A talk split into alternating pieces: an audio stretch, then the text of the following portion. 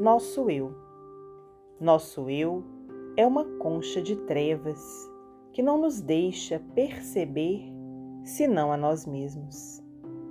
Espelho mentiroso que a vaidade forja na esfera acanhada de nosso individualismo. Reflete exclusivamente os nossos caprichos e os nossos desejos, impedindo a penetração da luz. Aí dentro, nossas dores, nossas conveniências e nossos interesses surgem sempre exagerados, induzindo-nos à cegueira e ao isolamento.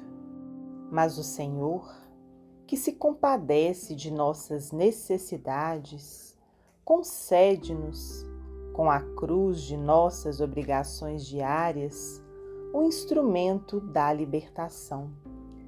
Suportando-a com fé e valor, entre os dons da confiança e as bênçãos do trabalho, crucificamos cada dia uma parcela de nossa personalidade inferior, a fim de que nosso espírito, gema preciosa e eterna dos tesouros de Deus, possa ser lapidado para a imortalidade gloriosa.